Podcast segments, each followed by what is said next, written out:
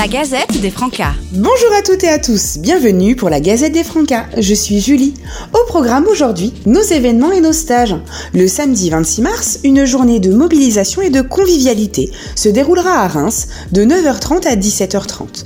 La thématique choisie par les militants est l'éco-citoyenneté. Cette journée est à destination des équipes d'animation et de direction des accueils collectifs de mineurs.